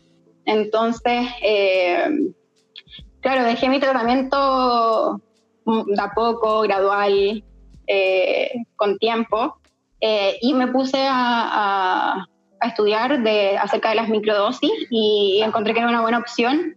Así que comencé ese, ese, tratamiento y creo que, que en definitiva me ha hecho, a ver, creo que, que, me ha ayudado a tener un cambio eh, de, cómo enfrentar a, de cómo enfrentarme a la vida, principalmente. Eh, esto, como un cambio de, de, la forma en la que veo la vida. Más allá de algo puntual que yo te pueda decir, oh, me ha disminuido la ansiedad, yo creo que lo que me ha hecho tener un cambio de pensamiento, de, de, de cómo veo la vida, de cómo me enfrento a la vida, me ha hecho cuestionarme algunas cosas, creo que me ha ayudado un poco a desprenderme. Obviamente creo que me falta muchísimo, y estoy en trabajo, pero sí creo que me ayudaba a desprenderme un poco del ego, era muy competitiva, demasiado como eh, muy preocupada del éxito. Eh, y, eso, siento que me ayuda a bajar como las revoluciones, que, son propias del ego, eso de querer, ah, quiero éxito, necesito que las cosas me salgan perfectas. Eh, y todas esas presiones que, que, no, que nos metemos y que al final nos autoboicoteamos solos. Sí. Porque son puras cosas que nos hacen daño y solito, solito nos metemos esas presiones. Entonces siento que la psilocibina me ha ayudado muchísimo a eso. Ah, y como un poco de, de soltar, ¿o no? Como esa... Mm. ¿Y tú, cómo, cómo, son tus cuadernos, ¿cómo son tus cuadernos de apunte? Mi cuaderno de apunte, eh, hoy no escribo como con la letrita para el lado y desordenado, no soy desordenado. Ah, ya. Ya. Y cuando estáis describiendo eso, como que me imaginé tus cuadernos así demasiado pulcros. Ordenado. Ordenado. soy obsesiva, pero para otras cosas. No, no, sé si tanto. Soy obsesiva más con la limpieza que con el orden, por ejemplo. Bien, perfecto. sí, pero esa, me vino esa sensación. Eh, pero sí es chistoso ahí, como el hongo igual te suelta de repente esas rigideces, como bueno, lo que hablábamos, como esos patrones repetitivos. Siento que sería tan bacán que, no sé, que esto pudiese ser legal y, poder tener una psicoterapia hoy. En verdad creo que ayudaría muchísimo, muchísimo. Sí, sí.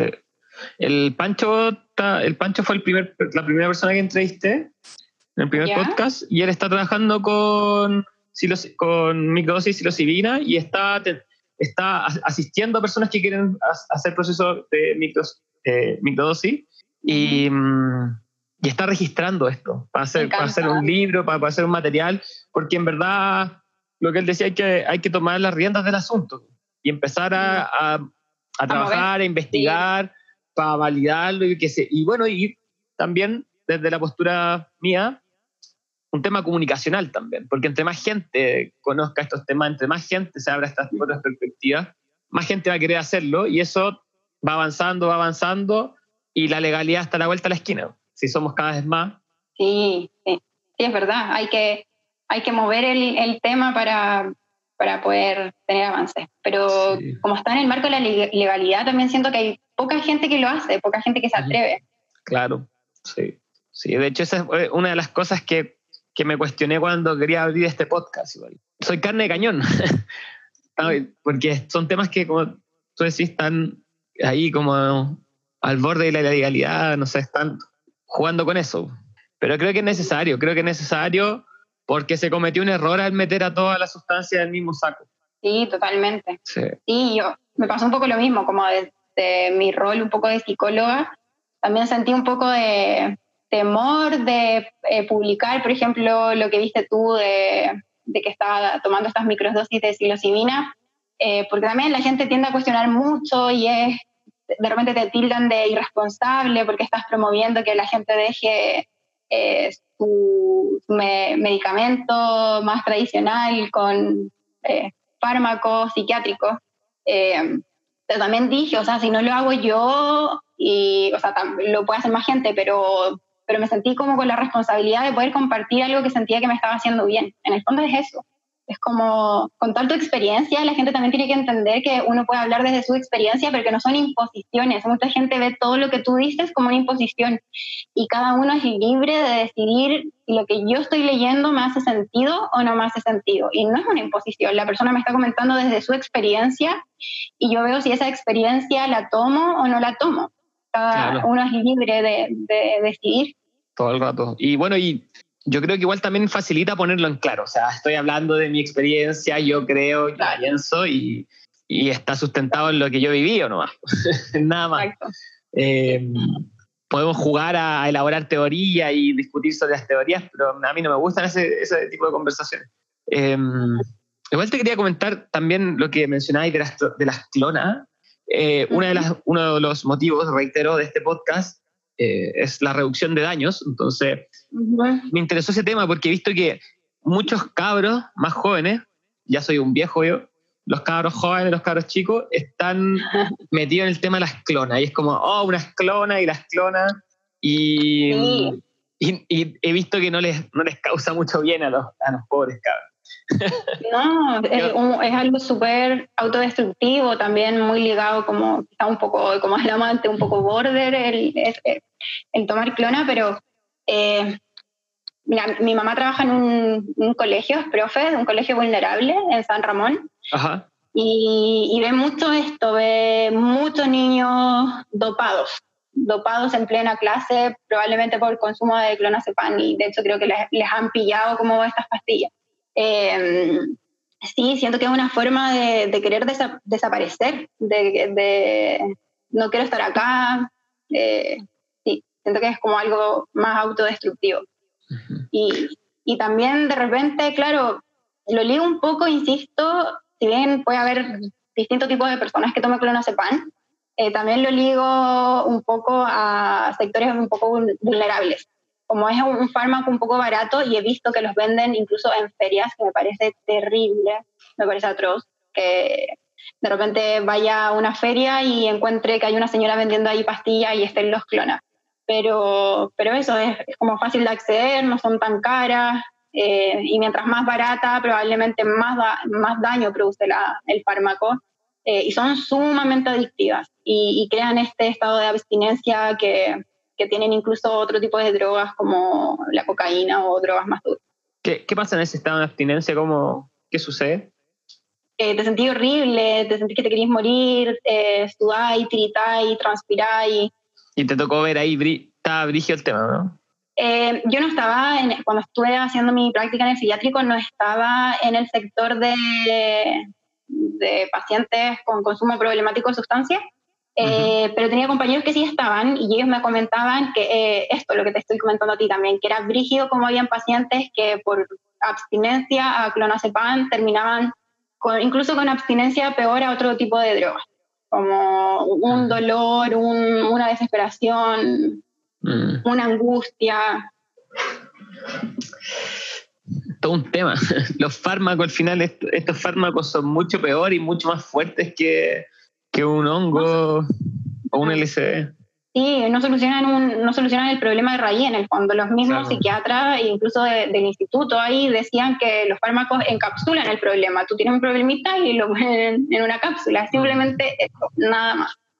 Tú dejas de tomar el fármaco y si no estás en psicoterapia, yo creo que en un no sé, 99% de los casos vaya a volver a lo mismo. Si no, lo, no estás haciendo un tratamiento eh, integral con psicoterapia, que hay mucha gente que cae en la desesperación, sobre todo con, con personas que tienen insomnio, que lo entiendo, ojo, lo entiendo. Creo que hay casos en los que no podéis estar durmiendo y, y, y, no estáis durmiendo durante una semana.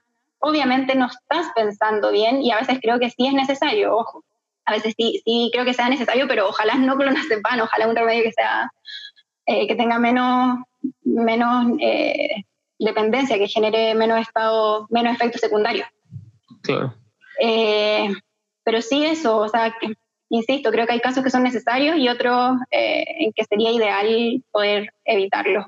O bien hacer un tratamiento integral y sí o sí tomar psicoterapia no como, ay, voy, voy a ir al psiquiatra que me dé una pastilla, me siento bien, entonces no voy a la, psicoterapia porque me estoy sintiendo bien, pero va a llegar un momento que voy a dejar la pastilla y todo se va a ir a la espalda. Sí, pues es como paliativo, es como para no sentir nomás y no es una solución, está ahí dando vueltas lo mismo. Sí. Es comprar tiempo. ¿Mm? es comprar tiempo. Exacto, sí.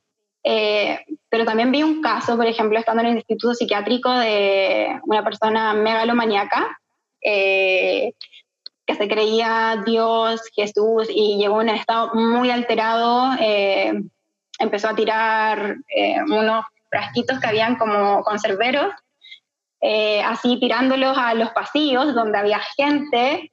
y en esos casos cuando está ahí en ese nivel de delirio, porque en el fondo es ya está ahí en un estado de delirio, eh, es necesario, o sea, tomar a esa persona y en definitiva inyectarle un tranquilizante, porque si no se, va a terminar dañando él, creyéndose, como pasó con este tipo que se tiró a los leones porque se creía eh, Dios o no sé, Mesías y que el león no le iba a hacer nada, no sé si cataste esa...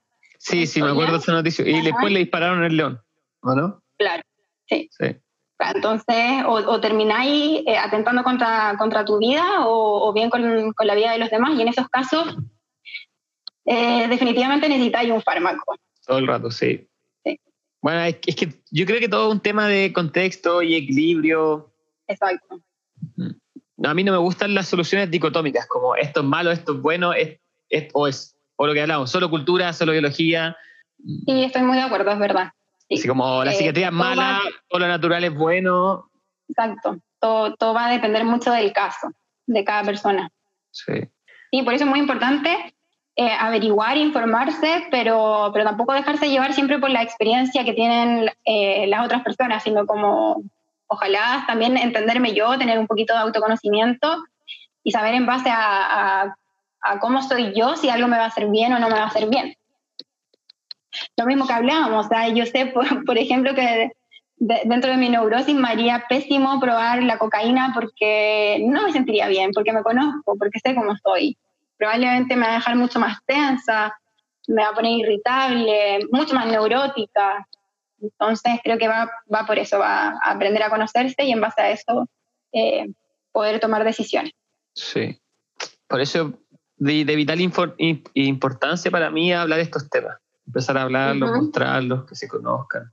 Y así los que están escuchando pueden ir armándose su propia opinión y de repente encontrar fuentes buenas de información, recomendaciones. Exacto. Sí. Oye, mm, y, y, algo que te iba a preguntar, que se me está yendo del tintero. Volviendo al tema de la, de las expo. ¿Cómo fue la primera sexpo? Volviendo así, eh, cambiando el tema radicalmente. Eh, que se me quedó en el tintero esa pregunta. ¿Cómo fue la primera Sexpo? Eh, ¿Cómo te recibió la gente este, este festival? Porque era nuevo. Sí, o sea, anteriormente hubo un evento de sexualidad, eh, que obviamente ahí revisamos con el Gonza todo el evento que uh, habían hecho acá en Chile. Y hubo un evento que no recuerdo en qué año fue, pero se llamaba Sexualidad y Bienestar. Y, pucha, nosotros sentimos que, a ver, desde el flyer, desde el enfoque que se le estaba dando, sin haber ido, viendo solamente temas como de marketing, eh, se veía muy médico y volvemos a lo mismo. Y también como muy docto, muy teórico, eh, muy también llevado como la sexualidad de un desfile de lencería y de color rojo, no sé si me entendió, como muy llevado al, al sexo y no sé, entonces. Al coito, eh, Al coito, sí. y a eso como de la sensualidad, eh, como de las plumas, una onda. Claro, como cliché. Ajá, sí. Entonces sentíamos que faltaba un poco algo hondero y que, que pudiese llegar a, también a un público un poco más juvenil, que si bien uno se va a informar, no fuera tan doctor. Y en ese sentido, la primera Sexpo, retomando la, la pregunta que me haces, eh, eh, bueno, el, espacio era un, restaurante en el fondo que se sacaron todas las mesas, todas las sillas, todo, eh, de 500 metros cuadrados, donde alcanzaban más o menos 400 personas, pero nosotros ni siquiera teníamos en las salas sillas. Entonces se generó un ambiente súper cálido en que tú escuchabas la charla sentadito tomándote una cerveza eh, y sentado en el suelo. Entonces, desde ahí se generó un ambiente muy, muy cercano, incluso con los, con, los expositores. Después los mismos expositores, como el evento en sí estaba entretenido, habían charlas, estaba lleno de stands de, eh, donde vendían juguetes sexuales y muchos productos relacionados a la sexualidad. Em, entonces eh, se generaba como una onda de eh, entretención, tipo un poquito carrete, y, y donde también te educaba. Y bueno, recibimos muchos buenos comentarios del primer evento de eh, muchas personas eh, del círculo de, sexualidad. En el fondo, por ejemplo, no sé si cacháis la Happy Jane. Sí, sí. A la Jane Morgan. Ya, pues ella nos decía, chicos, onda, esto es súper visionario, eh, estuvo muy entretenido el evento, nunca había visto tanta convocatoria de gente y eso que el primer evento fueron 400 personas. Después con el Caupo llegamos a eh, reunir como a cerca de 5.000 personas. Mansos altos, increíble. sí, o sea, antes de eso, el segundo fue en Centro Arte. Y en Centro Arte Alameda y llegaron aproximadamente 800 a 1.000 personas. Y después del de Centro Arte fue el del Caupolicán, donde hicimos una difusión súper grande y, reunimos eh, esa cantidad de gente que igual nunca se había logrado reunir en un evento de sexualidad. Increíble, bacán. Sí, sí. Y lo bacán es, por ejemplo, en la, última Sexpo, eh, entrar ya eh, te abre un poco la mente porque veis distintas personas, la gente va vestida como se le dé la gana, expresa su sexualidad a través de la vestimenta. en, ese momento y entonces ya visualmente te saca de, lo que común ve, comúnmente eh, ves ya solo visualmente, eh, te permitía ver que la gente vivía su sexualidad de distintas formas, sin que te lo dijeran en una charla. Uno ya podía entenderlo de una forma más implícita. Qué bacán, qué bacán. Sí, y también... Impresionante, impresionante el salto, o sea, le dieron el, el clavo con todo, chido. Sí, fue un riesgo igual porque eh, no sabíamos cómo iba a funcionar. A todo esto, cero auspiciadores. Todo ha sido eh, por el esfuerzo de nosotros. Eh, gente que sí creyó en nuestro proyecto, inversionista, pero no marcas, ¿cachai? Entonces, era arriesgado igual. o sea, uno podía, en, distintos términos, te podía ir muy bien o te podía ir mal, muy mal. Pero decidimos tomar el riesgo y funcionó bien. Eh, si bien obviamente todavía nos quedan un montón de cosas que mejorar, porque si te ponía a pensar, somos dos, o sea, es Gonza, y Pololo y yo los, los productores, los que organizamos todo. Y ese mismo día, si bien teníamos, no sé, un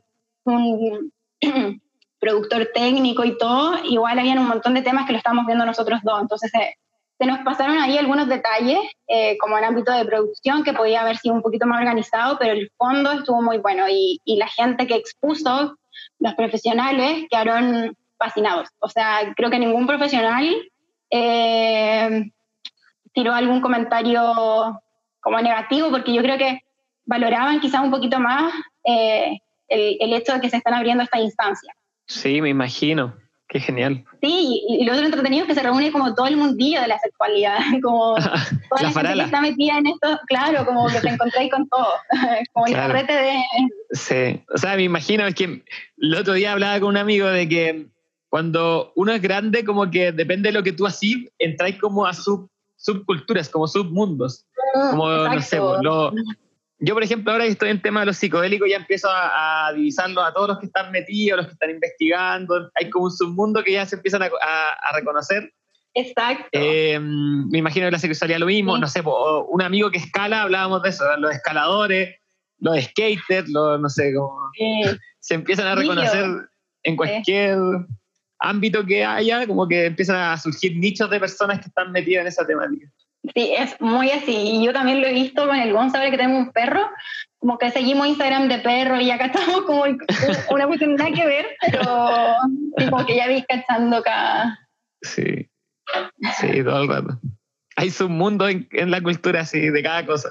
Sí, sí no, te das cuenta igual no son nichos de repente tan grandes. El, el nicho de la sexualidad eh, acá en Chile todavía siendo, sigue siendo eh, las, las, personas al menos que están haciendo cosas, expositores y todo, no son muchos. Entonces también pasaba mucho eso, que, que los conocía todo muy, muy rápido.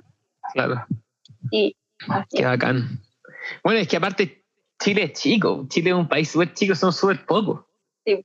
Como que mm, ya hay, hay, nichos que no están explorados todavía, entonces levantáis un nicho y eres el primero y, y, los nichos son pequeños, en verdad, no hay tanta gente, no hay tanta no es como en México, que son son muchos, muchos, y hay, y hay para todo, y hay, y hay grupos para todo, y, fans para todo. Aquí en Chile somos súper pocos, en verdad. Muy, muy pocos. Da la impresión que el mundo es más chico aún de lo que ella es. Sí, sí, sí. Pero y ahí también, no sé, creo que de repente eh, volviendo a los temas que estamos hablando anteriormente, como la energía un poco te, te junta con ciertas personas, como el, mm. el aparato en la que está y el nivel vibracional, qué cosas estáis pensando, cuál es tu percepción del mundo, como que te va uniendo a ciertas, a ciertas personas. Sí, es verdad. Hay afinidad y entonces ahí te empiezan a ver, me imagino, o como me ha tocado a mí, empieza a ver un, como un camino en conjunto en esas visiones en común. Bueno, y también me ha pasado mucho con el podcast, ahora que creé este podcast y que estoy dándome a conocer más como mi forma de pensar e intelectual, se, está empezando a acercar gente, empiezo a, ver cosas, me comentan cosas y, y, bueno, por las mismas entrevistas voy abriendo, cada vez que abro una entrevista abro un nuevo mundo. Eh, porque voy entrevistando como gente de distintas áreas, pero que de tacitos yo siento como esta visión. Eh, y sobre todo los psicodélicos, que creo que los psicodélicos igual te conectan con una visión bien particular. Sí, Entonces, ahí voy abriendo estas puertas y está interesante. Lo que está, lo que está pasando en Chile con, con estos mundillos. Sí, sí. sí, está bacán lo que estáis haciendo, lo encuentro muy, muy interesante y como decís tú, abrir distintas miradas, aristas mm, sí. sobre, sobre estos temas. Sí, muy, muy bacán. Oye, mm, eh, cambiando un tema, algo que le he preguntado casi todos los entrevistados, eh, ¿cómo estáis viviendo la actualidad? La actualidad, tema pandemia y, y, también cómo viste el, el, estallido social. Es un tema que me ha gustado conversar. ¿Cómo fue para ti el 18 de octubre del año pasado? El, el estallido social lo encontré algo demasiado necesario y como lo dijo mucha gente, como una especie de despertar. y, lo, y, lo, sentía así. Eh, sentía que tenía que haber un caos para generar un nuevo como paradigma, una nueva forma de, de, entender eh, el mundo y que también creo que el paradigma que antes estábamos llevando era muy desde la razón y, y desde la razón eh, y desde el individualismo y creo que lo necesario ahora es generar un paradigma eh, como bajar un poco el antropocentrismo, esta idea de que eh, mm, lo que yo hago no, no, afecta a la otra persona, sino que incorporar un paradigma que entienda que, que, todo lo que yo haga va a repercutir en otra persona y no solo en una persona, sino que también en un ambiente, en todo mi entorno, como esta, esta mirada más de, de que somos indivisibles.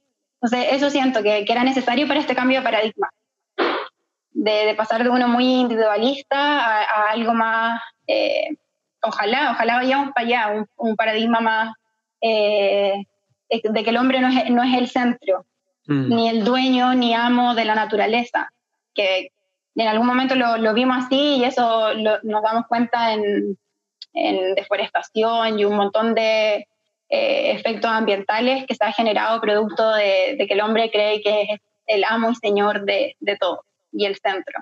Sí, sí, sí.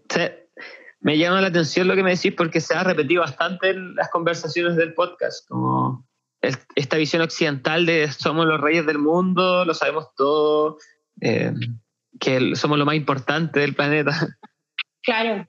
Sí, esta visión antropocéntrica todo el rato. Se ha repetido el tema, yo creo que yo creo que vamos para allá, ya se está hablando, lo estamos hablando, está sucediendo. Sí, sí. Mm. Sí, y he visto también por ahí algunos que, creo que es necesario, eh, famosos, por decirlo, influencers, eh, que, de repente tienen este pensamiento y que me parece bacán, eh, porque son, son personas que de alguna u otra manera tienen una responsabilidad social al tener tantos seguidores, al tener tanta gente que lo está mirando, y encuentro muy bacán que, que puedan también ese tipo de personas abrir estos temas.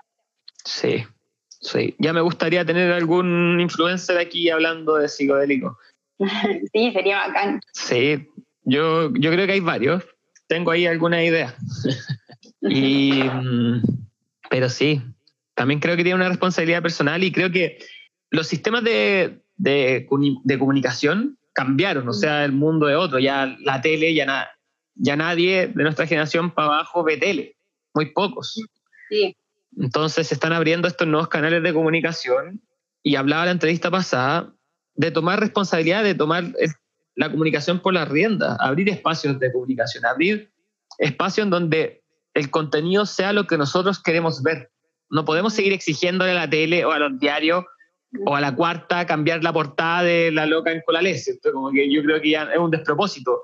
Simplemente hay que crear otro contenido y poner nuestra atención en esos contenidos y solito van a morir eso, los diarios, la tele. Totalmente de acuerdo. También lo he pensado mucho. O sea, más allá de pedirle a la, a la tele, o nosotros tenemos que cambiar eh, nuestra atención hacia dónde le estamos llevando, hacia qué tipo de contenido. Sí. Si, seguimos viendo eh, si seguimos viendo programas de farándula y dándole rating a eso, va a seguir estando. Y en el fondo tampoco hay que culparlo si es su negocio, o sea. Sí. Eh, y es negocio porque la gente lo... Sí, Exacto, yo, necesito vivir de esto y sé que a la gente eh, le llama la atención ese tema, entonces se puede seguir hablando de eso. A ver, a, mí me pasa un poco cuando toco temas de sexualidad. siento que hay temas que constantemente se hablan y generan eh, publicaciones que tienen mucho alcance y que generalmente son squirt o, no sé, eh, sexo anal o eh, ese tipo de publicaciones que de repente siento que hay otro tipo de publicaciones que son más interesantes, pero que también, por decirlo de alguna forma, a ver cómo lo explico, son de un nivel de profundidad un poquito mayor, pero la gente se queda con lo otro, ¿cachai? Y la publicación de sexo anal o la publicación que habla de squirt siempre va a tener 800.000 likes frente a otra publicación que quizás es más interesante y, un poquito más profunda. Sí. Yo creo que va, va a ir de la mano la maduración del contenido porque siento que el contenido en Internet está madurando, porque si tú veías el contenido antes, antes en Internet, eh, no era muy diferente a la tele. Los canales de YouTube, el contenido que se producía antes en Internet no era muy diferente de la tele. Y he visto que el contenido de Internet ha ido madurando en conjunto en que los, las generaciones van creciendo y madurando, porque yo nací con Internet, fui consumiendo todo el proceso y he visto como yo he ido creciendo y madurando y el contenido también, porque la gente que hace el contenido también ha ido madurando, entonces como que va, va, y de alguna forma el público también va madurando y las nuevas generaciones están expuestas cada vez más a estos nuevos tipos de contenido que a lo mejor son un poco más exigentes mm. y mm, más exigentes me refiero a que son más reflexivos. Ajá. Y va, va a ir cambiando de a poco. Sí, sí, yo creo lo mismo. Sí. O sea, yo creo que la, el proyecto de ustedes calzó perfectamente en el momento adecuado. O sea, antes no hubiera sido posible y después ya hubiera sido tarde. Exacto. Estaban ahí, ¡pum! Sí, también lo pensamos. Sí. Y logramos hacerlo justo antes del estallido. Ah, en todo caso. No, si no, no lo hubiéramos podido hacer tampoco. Después con la pandemia, no sé, claro. hubiese hecho muy difícil, así que... Hubieran quedado con los tres hechos. Sí, así, tal cual. Complicado, sí. Bueno, y el cambio está, está mm, intenso, o sea, pasamos del estallido social a algo histórico, nunca antes visto, había una energía súper intensa por todos lados, y de repente empieza a llegar esta noticia de que China, pandemia, y que no, y es mentira, que aquí, que allá, y de repente estábamos todos encerrados y el mundo cambió. Mm, mm. ¿Cómo, ¿Cómo hay vivido eso? Eh, a ver, voy a hablar primero, mm, no es algo que, me afecte la pandemia en cuanto al temor de pegarme el coronavirus. Como de partida, no, nunca tuve mucho ese, temor de, hoy oh, si me contagio, quizás me voy a morir. Eh, sí, y em, a ver. Es un tema difícil porque genera mucho, me da como cosa un poco hablar y dar mi opinión al respecto. Dale, no importa, eh, estamos Cualquier cosa lo edito. bueno, em, sí, siento que, a ver, tengo como mis dudas un poco respecto al, al, tema del coronavirus, porque de repente me pongo a pensar y digo, hay también mucha gente ha muerto por gripe y, a veces me llama la atención por qué eh, tanta énfasis, tanto énfasis en la cantidad de muertos por coronavirus. Y me he puesto a ver estudios, junto el Gonza también me ha mostrado, eh, de otros años, de cuánta gente murió por gripe en, en otro año y de repente los, los números igual son como, no sé, eh, son raros porque hay más gente de repente que muere por gripe que, que por coronavirus. Sí, te, te entiendo perfectamente. Y yo la verdad he pasado por, por distintas fases. Sí, sí, sí, yo, yo creo que lo mismo. Sí. Hay tanta información que también uno no sabe bien de dónde agarrarse, qué creer, qué pensar. Eh, es un tema complejo. ¿Sabes eh, Yo creo que ese, es el tema, yo creo que lo que está pasando, yo creo que ese es el tema, más allá de la, de la, del coronavirus, si es real o no, y, bueno, la gente está muriendo, están pasando cosas, pero yo creo que el tema central aquí, lo que está pasando en esta época, es la información. Encuentro una locura el mar de información y no saber a qué atenerse. Onda como las conspiraciones, las, las, noticias que también no podéis creer en las noticias porque tienen todos intereses políticos, porque hay plata metida detrás. Los expertos también, como que empieza a haber una paranoia social de ya no saber qué creer. Y las teorías de conspiración también son absurdas. Algunas no tanto, como que se agarran de cosas que sí. Pero, sí, he visto muchas cosas como del GPS o de sí, Es como. Es como, Ya, la verdad, yo ya apagué la tele y borré Facebook. Mm. Y ahora lo único que estoy haciendo es, es trabajar y hacer contenido. Mm. no. Sí, yo siento que las noticias, a ver, si bien es, cierto, igual creo que han generado muchísimo temor en la gente y eso tampoco favorece mucho, que, que en definitiva el miedo te baja las defensas y y siento que ha sido muy alarmista, pero también después, por otra parte, uno dice, puta, y si no son alarmistas, quizás tampoco se toman las medidas de prevención necesarias. Entonces, claro. no sé, es, complejo el, tema. Yo, la verdad, todavía no tengo una postura bien clara y he estado, como, como decís tú, pasando por distintas fases. También he dicho, puta, eh, si este, este año no hubiese, sido, no hubiese estado la pandemia, al día de hoy probablemente tendríamos más muertes, pero más muertes por eh, accidentes de tránsito, por otro tipo de cosas. O sea, igual hubiese muerto, de hecho creo que ha muerto menos gente que otros años por, porque nos estamos ahorrando un montón de otro tipo de... De otro tipo de factores, sí. Exacto, de otro tipo de factores. Sí, eso mismo le hablaba con mi bolola, le decía lo mismo, es como... Por esto está dejando morir. De hecho, la causa más letal de todas es, los accidentes de auto. Entonces, como la gente está manejando muy poco, hay bajar los accidentes de auto en todo el planeta, entonces ha, muerto muy, poca gente en relación a eso. Ajá. Sí, impresionante. Todo este tema, no sé, no sé qué creer. Ya estoy en fase escéptica. Estoy en fase escéptica. En un momento era como, no, esto es real, hay que cuidarse, no sean huevones, las teorías de conspiración, toda la mierda. Y ahora es como que estoy en modo escéptico, no, ya no sé qué creer y prefiero centrarme en lo que puedo hacer y, que sea lo que Dios mm. quiera, como dicen. Sí. Sí. Me entrego. Y yo también estoy, estoy la misma y tratar de no darle tantas vueltas y igual imposible que, que sepamos si estamos en la verdad de lo que creemos o no. Tampoco podemos ser como tan egocéntricos de creer que lo que pienso es mi verdad, entonces... Sí, sí, ya no sé. O sea, los virus siempre han existido y claro, el virus, yo creo que el virus existe, pero el tema es, es tan terrible, es tan grave Puedo entender por qué, porque a lo mejor es una causa extra a una variante que antes ya estaba estable y hay una variante más grande. Entonces te colapsa los hospitales, te colapsa los servicios de sanidad y empieza a morir mucha más gente aún porque no podía atender otras causas. Así que eso, pero no sé, no sé en verdad, como que no sé qué pensar. Sí, estoy la misma. Si alguien, alguien que está escuchando es un experto en estos temas y quiere hablar, lo, lo invito al podcast porque yo ya no sé, no sé qué creer. Sí, por favor, yo también, también quiero escuchar más opiniones para, tener una idea más clara. y eso, no sé ya, no sé a dónde informarme del tema. Mm. Sí. No sé a dónde recibir una opinión sensata. Mm. Pero el tema es práctico, ¿cómo, cómo lo has vivido el encierro? Eh, de repente, se, a ver, he estado con muchas cosas. De hecho, creo que he estado con más cosas que cuando no estaba en cuarentena.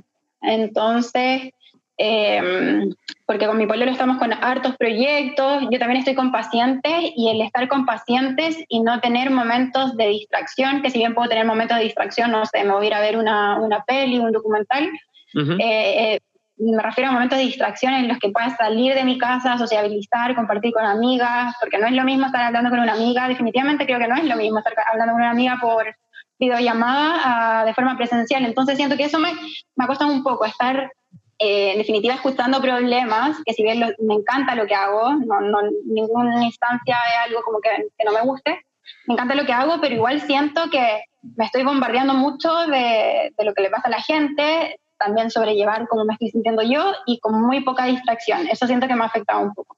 Y por otra parte, tampoco he tenido tantos momentos de distracción porque soy con muchos proyectos, muchas ideas, también por ahí este, estos mismos temas he, estado tratando de leer harto. en algún momento tengo un sueño de, sacar algún libro sobre eh, psilocibina también, muy, muy lo que te comentaba un poco eh, una persona que invitaste al, al podcast que, también tiene esa idea de, sacar un libro con, con, los estudios que está haciendo. Entonces me estaba informando harto, leyendo mucho eh, para poder concretar mis proyectos, eh, pero eso, con poco momento de distracción, entonces eso sí es lo que a veces me, me afecta. Pero en definitiva, en definitiva creo que lo, lo, lo he sabido sobrellevar bien. Oye, eso del libro, te, te voy a dar los contactos ahí porque para que vean en qué están cada uno, a lo mejor te puede servir. Ya, buenísima. Hacer alianza como en esos temas. Sí, me interesa. Para que vaya avanzando, sí. sí. Entonces, claro, ahora estoy en esa etapa únicamente de, estudiar, así que bacán si me recomendáis libros, el que ya me recomendaste ahí, eh, sí. lo, tengo presente. De hecho, de hecho porfa, porfa, si lo leís, coméntamelo. Así como escribe, oye, me pareció esto, porque me gusta, me gusta ese libro, se lo recomiendo a mucha gente. muy, muy bueno. Em, y hablando de libros, como para ir terminando la entrevista, que ya casi, estamos, casi estamos las dos horas, em, te quería pedir como a todos los invitados, si podíais recomendarnos un libro, una serie, una película, algo que te, que te haya gustado, que hayas visto hace poco o que sea tu favorito. Eh, bueno, de, serie, eh, ¿cómo se llama esta? De Mind, ay, ayúdame, de... De Midnight Gospel. Eh, sí, sí, soy muy buena con, Sí, ya la recomendaron. Yo creo que te lo han dicho mil veces. Sí, es que, está, es está increíble. Está increíble, sí. sí. de hecho, Midnight Gospel fue el empujón que yo necesitaba para ya decir, voy a hacer mi podcast, porque yo hace, hace tiempo estaba, quiero hacer un podcast, quiero hacer un podcast, y lo estaba chuteando y lo estaba chuteando, y, y vi Midnight Gospel y dije, voy a hacer mi podcast ahora. Y a la semana siguiente ya terminé, ya estaba haciendo mi podcast. Qué bacán, qué bacán que te, te movilizó. Sí, es increíble la serie, muy, muy buena, muy, muy buena. El, el podcast antes anterior lo recomendaron y, y ahora se, le escuchaba también una recomendación de Edo Caroe, que también en su podcast que tiene que se llama Free Solo, que me gusta también, hizo la recomendación de Midnight Gospel. Y es porque es increíble, es muy buena, muy, buena. Me encanta. Sí. sí. Y yo creo que hay que verla más de una vez porque eh, cuesta un poco eh, enfocarte en el contenido y también en la imagen, porque la imagen igual te entrega algo. Entonces, eh, de repente va como todo muy rápido. Creo que hay que primero prestar atención al contenido, después a, la forma o a la imagen y tener una mirada más, más global. Me pasó, me pasó. Muy, muy bueno. En cuanto al, ¿Mm? en cuanto al libro, que me dijiste recomendar algún libro, eh, yo estaba leyendo para introducirse en el mundo de lo psicodélico, encuentro que es bueno el de Claudio Naranjo, que aborda distintos focos de, de los aspectos de, de, lo psicodélico, desde un aspecto quizás espiritual, pero también social y educacional. Y creo que tiene una mirada eh, como bastante integradora del, uso de, de estas ¿Cómo se llama? ¿Cómo se llama el libro? Claudio Naranjo, eh, estoy leyendo, eh, creo que es muy explícito, experiencia con psicodélico, el que viste que tengo en mi Instagram. Claro, la foto, sí, sí me acuerdo, pero no me acuerdo el título. Sí, soy muy buena con los... Dame un segundo, tengo acá. Es Exploraciones psicodélicas. De Claudio Naranjo. De Claudio Naranjo. Buenísima. Y eso. Esta fue la entrevista. ¿Te gustó el podcast? Sí, bacán, estuvo súper entretenido. Eh, si bien estuvimos dos horas, se me pasó rápido igual. Sí. Eh, y sí, sí, encuentro, eh, insisto, interesante lo que estáis haciendo. bacán poder aportar desde mi experiencia, porque fue principalmente eso, más, más que de la, de la teoría, hablar desde la experiencia. y eso, agradecida por la invitación. Genial, igual, gracias por, por haber aceptado la invitación y bueno, si ahí tenía alguien que también me puede hacer un aporte, sugerir, sí, yo feliz. Yo feliz. Ya, bacán. Todos los invitados que puedan, bueno, tengo ya hartos invitados, pero que sigan, que sigan. Sí, pues. Así que eso, quiero agradecer a todos los que escucharon este capítulo. Ojalá les guste. Síganme en mis redes sociales, arroba la arroba dimensión.danivel y las redes sociales de la Javi, ¿cuáles son, Javi? Para que la eh, gente te conozca. Es Javi Urrutia. Y también que sigan a, la, a, la, a las expo, arroba próximas expo. Buenísimo, buenísimo. Así que ya saben, si quieren conocer el trabajo de la Javi, lo que está haciendo, si no lo conocían, ahí están las redes sociales. Y eso, gracias por escuchar este capítulo hoy día. Me despido. Chao, Javi. Chao, que Chao a todos.